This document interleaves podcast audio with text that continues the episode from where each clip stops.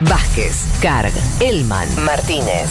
Seamos conscientes de nuestra posición en la División Internacional del Trabajo. Lo demás, lo demás, no importa nada. Nada. Un mundo de sensaciones.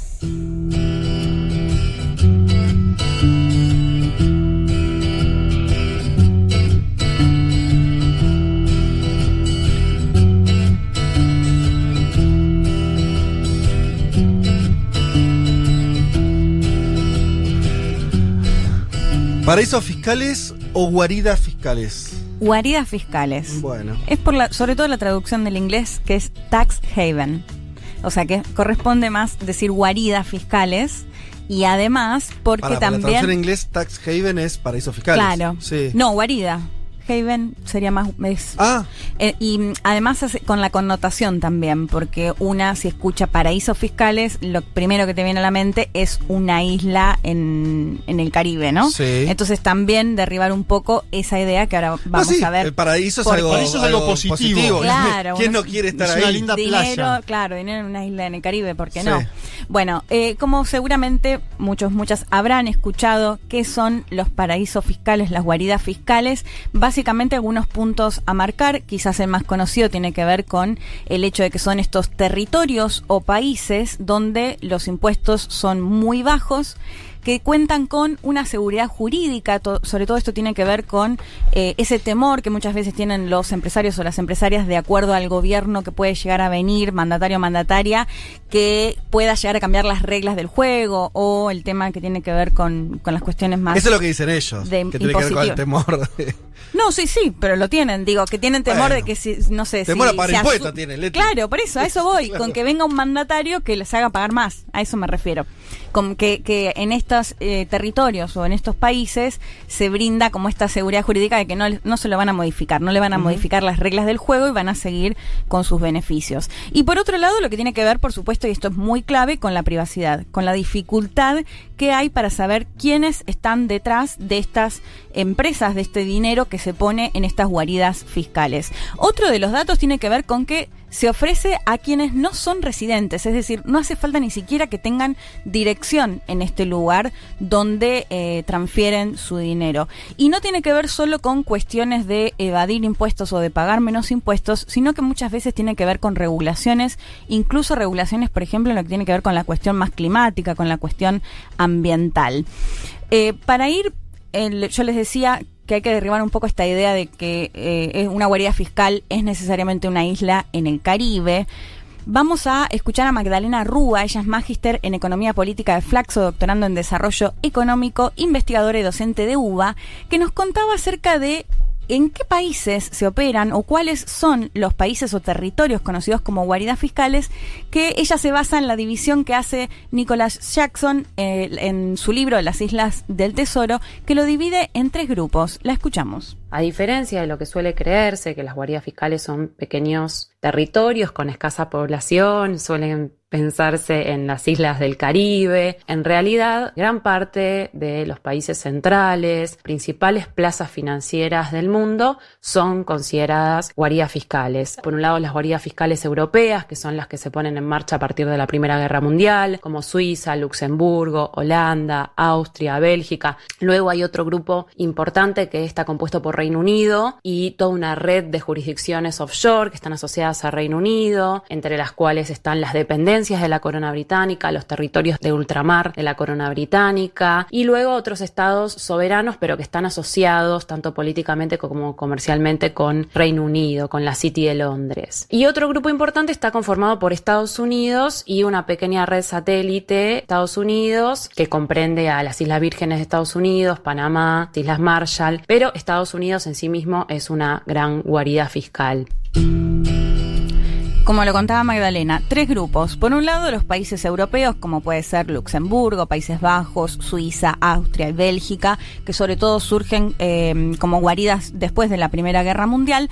En otro grupo, el Reino Unido, que es muy clave, y sobre todo lo que tiene que ver con sus territorios de ultramar, que tiene varios territorios de ultramar, y otros estados eh, que, que tienen soberanía, pero que están asociados. Y el tercer grupo que creo que es clave es Estados Unidos, porque si bien tiene esta red de estados asociados como puede ser Panamá, por ejemplo, Sí. vamos a ver, lo voy a contar más adelante, que en el propio territorio Hay de Estados estados, Unidos hay sí. algunos estados que, Claro. si bien no figuran como en la lista, porque hay una lista, un listado de guaridas fiscales, quizás no figuran en el listado, pero operan de manera muy, muy similar. El caso, diría yo, más emblemático, quizás acá Juan eh, por ahí tiene más idea, es Lu- Luxemburgo, porque genera... ¿Por qué? ¿Por se, ¿Vos te la guita ahí?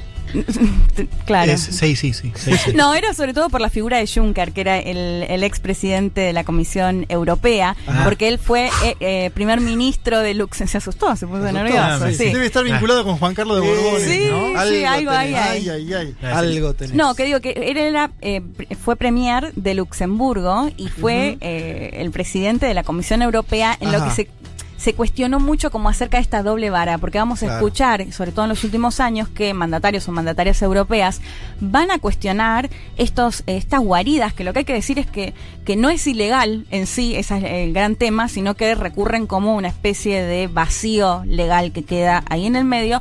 Y mientras vemos que se cuestiona, a su vez, eh, quien preside justamente, o había presidido creo que hasta octubre de 2019, la Comisión Europea era justamente el primer ministro de este país, conocido por ser la guarida fiscal o una de las guaridas fiscales de Europa. De hecho, si nos quedamos en Luxemburgo, durante la pandemia se descubrió lo que se conoció como Open Lux, que fue bastante parecido a lo que fue los- el Panama Papers, Sí. que ¿Y se fue descubre, se descubre eh, lo mismo que había al Open, menos perdón, Open Lux. Lux por Ah, Luxemburgo, claro.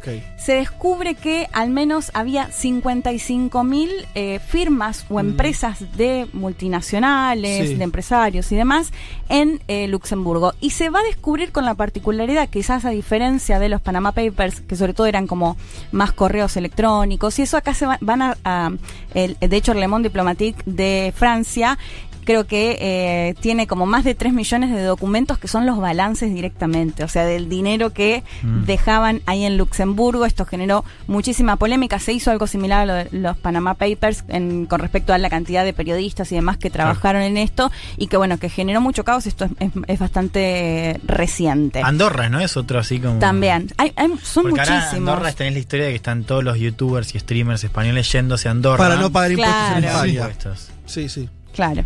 Bueno, eh, de hecho, en otro libro que es La riqueza oculta de las naciones, eh, Zuckman, quien lo escribió, planteaba, por ejemplo, él daba el caso de España.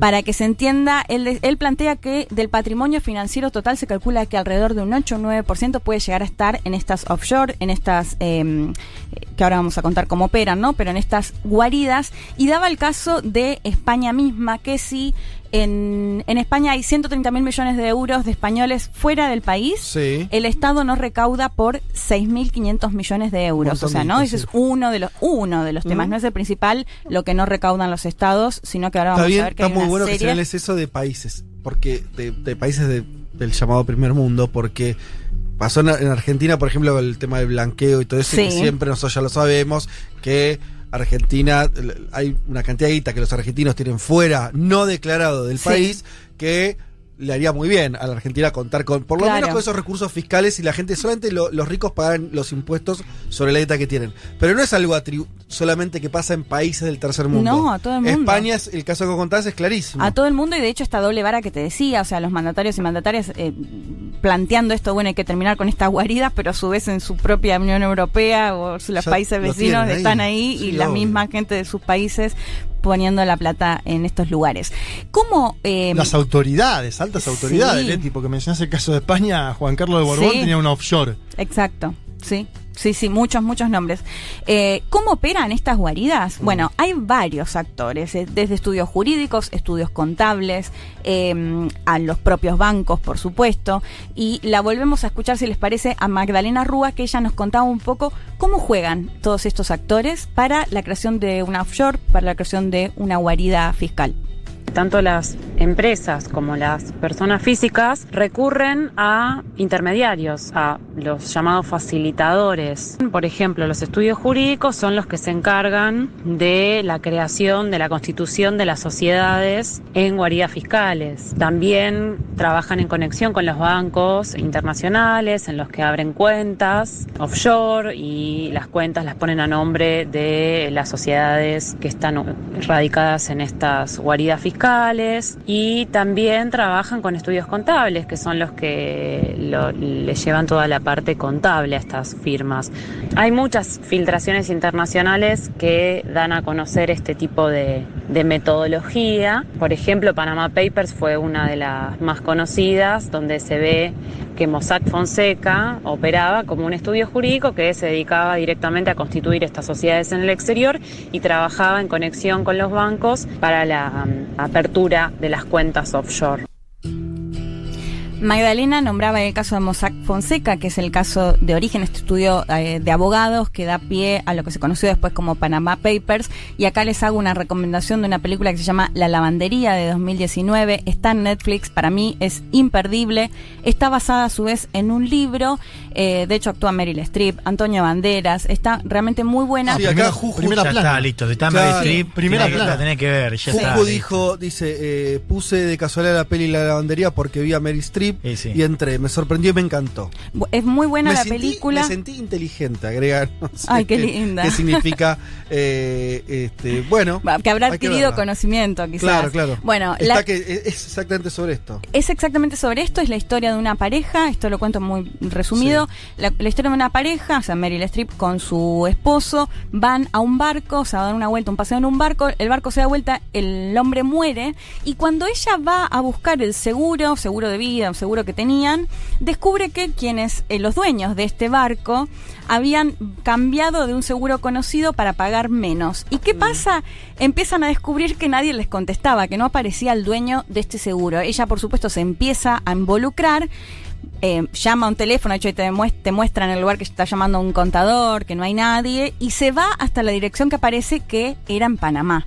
Y ahí empieza a descubrir todo este gran mundo de cómo operan. De hecho, la peli es como medio tragicómica, digamos, porque te lo cuentan a través de estos dos abogados, Mossack y Fonseca, que eran eh, los dueños de este estudio jurídico que te cuentan cómo trabajan, por ejemplo, con un contador que básicamente pone la firma, Ajá. otras personas, en este caso eran los panameños o panameñas que no tenían absolutamente idea de nada y los hacían firmar como dueños quizás de un montón de firmas, que son estas firmas fantasmas, por las cuales se imposibilita que una o que se conozca justamente quiénes son los verdaderos dueños. Entonces, en este caso, por ejemplo, evitaban pagarle el seguro porque nunca lograban llegar a los dueños reales de esta eh, aseguradora. Mírenla, es, muy interesante. Ya para ir eh, terminando, escuchamos, si les parece, el último audio de Magdalena, Magdalena Rúa, porque nos contaba básicamente, hay que decir que quienes están en estas firmas offshore, offshore eh, no solo son empresarios que quieren evadir impuestos, sino que hay crimen organizado. De hecho, en la película se ve en un momento que hace referencia a un mexicano que es peor que Pablo Escobar, ¿no? En relación a los- Claro. al tipo de clientes que tenían. Y Magdalena nos cuenta en qué porcentaje está más o menos, o se sabe más o menos quiénes son los que ponen dinero en estas guaridas fiscales. A ver.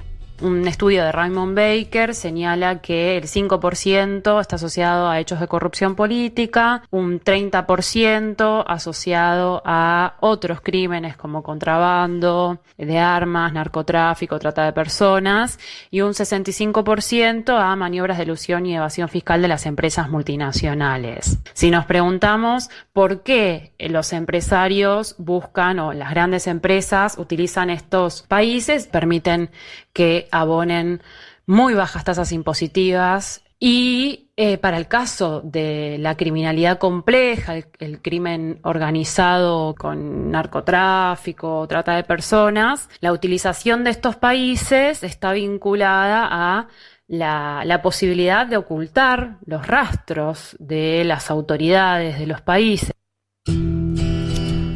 Claro. Bueno, lo que contaba es 5% corrupción política, o sea, dirigentes Nada. políticos. Ve- Esto me, cambia todo, ¿eh? Te cambia todo el panorama. Y nada. 75% eh, que intentan, empresarios sobre todo multinacionales, que intentan Leti, evadir. lo de los crímenes y todo eso es pavada. O sea, lo- o sea, los números son 5% de corrupción política, 20 o algo así de, de- de, mm, actividades ilegales, o sea, narcotráfico y todo eso, y la gran mayoría son empresas La gran mayoría, legales sí. que evaden impuestos. Así es. Cerca de un 30, un poco menos de un 30, porque si no, no cierra el 100, es Sí. de crimen organizado. Igual no, es- no es menor. Crimen No, organizado no trata menor. de personas. No, está Eh, bien. digo, hay un montón de la cosas. no, pero pará, La pará. masa La de imagen de empresarios, paraísos claro. fiscales, es, de, de refugios fiscales, es como vos estás haciendo algo que está más, la, la Sí, famosa sí. economía en negro del mundo, ahí.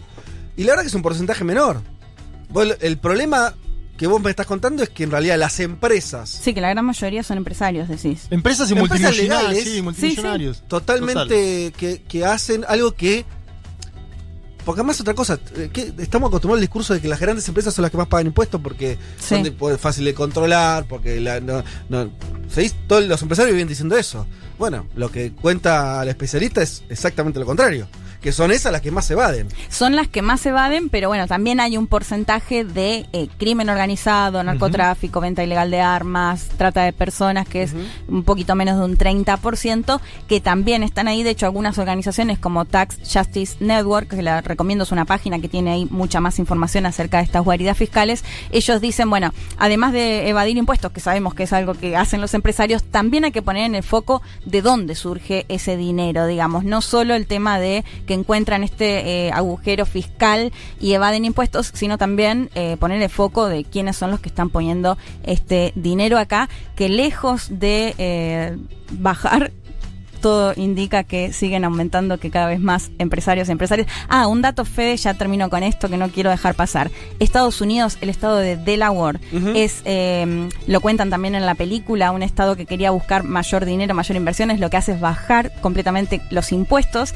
y Claro. genera que actualmente la gran mayoría de las sedes multinacionales estén radicadas justamente en este estado porque lo que hacen es no pagar impuestos. Mercado Libre está ahí. Muchas, muchísimas. En fin. Bueno, espectacular, Leti. Muchas gracias Por favor. contarnos esto. Algo huele a podrido en Dinamarca. Bueno, en todo el primer mundo. Federico Vázquez, Juan Manuel Carg, Leticia Martínez y Juan Elman. Un mundo de sensaciones.